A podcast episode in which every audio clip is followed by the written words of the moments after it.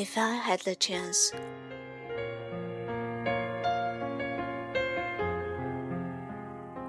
it seems we are all so busy these days. There are so many details, so many calls to make, and so many things to look after that we barely have time for sincere and genuine interest in others.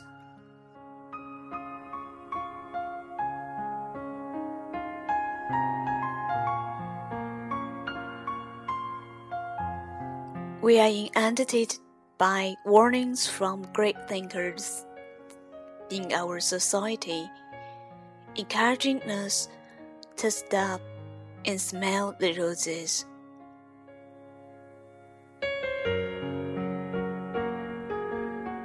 But I'm afraid it has taken me decades to really appreciate the wisdom of these words.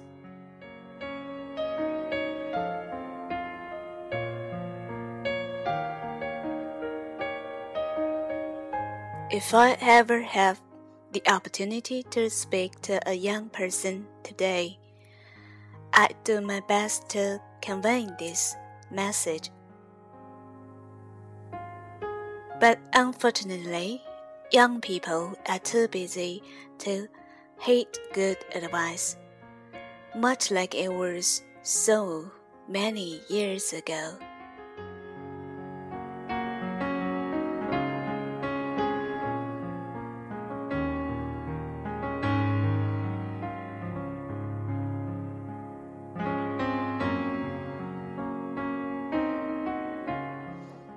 Youth, indeed, is so often wasted on the young.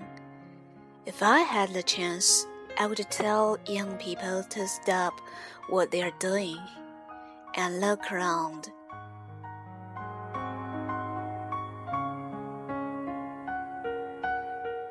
I would tell them to try as hard as they could to fully understand what is right in their line of sight what is in the range of their hearing at the moment, and what is in their immediate reach and grasp.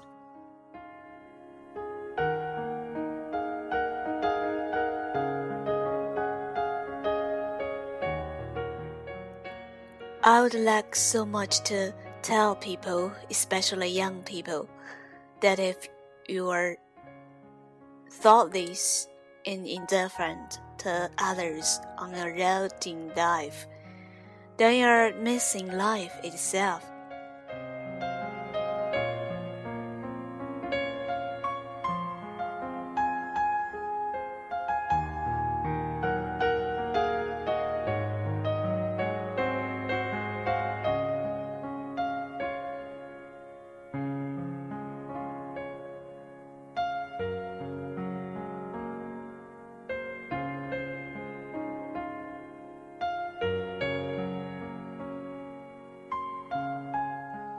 Do not be intrusive or tactless, for heaven's sake, but take a moment and ask someone, How did you come here, or how did you get into this business?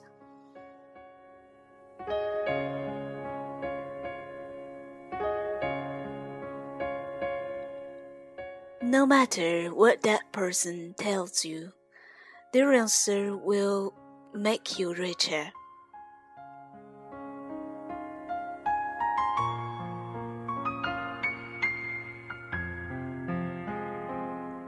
You can grow emotionally, you can excel as a person, and you can be wealthy by every measure if you just appreciate the gifts that people and life aren't you are ready to give right at this moment just by their simple presence.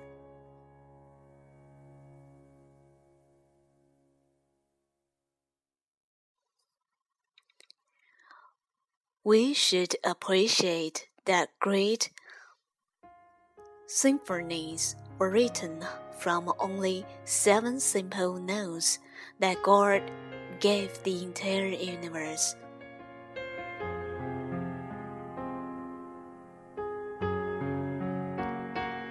We should know that great works of art are measured by the emotions they evoke, not just how they look.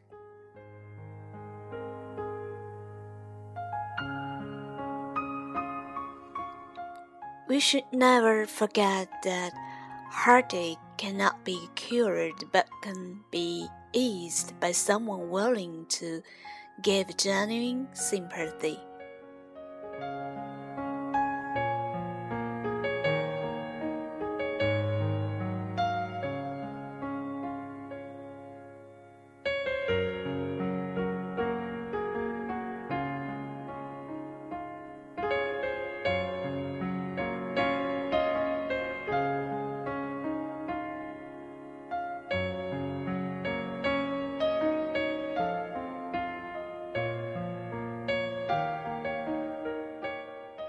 The true greatness of joy can only be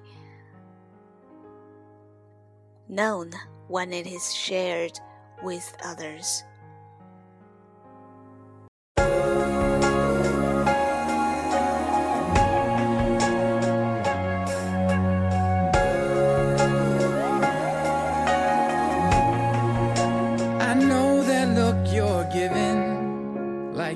Got something to prove. Cause I have walked for miles and miles in that same pair of shoes. You refuse forgiveness like it's something to be earned. And sometimes pain's the only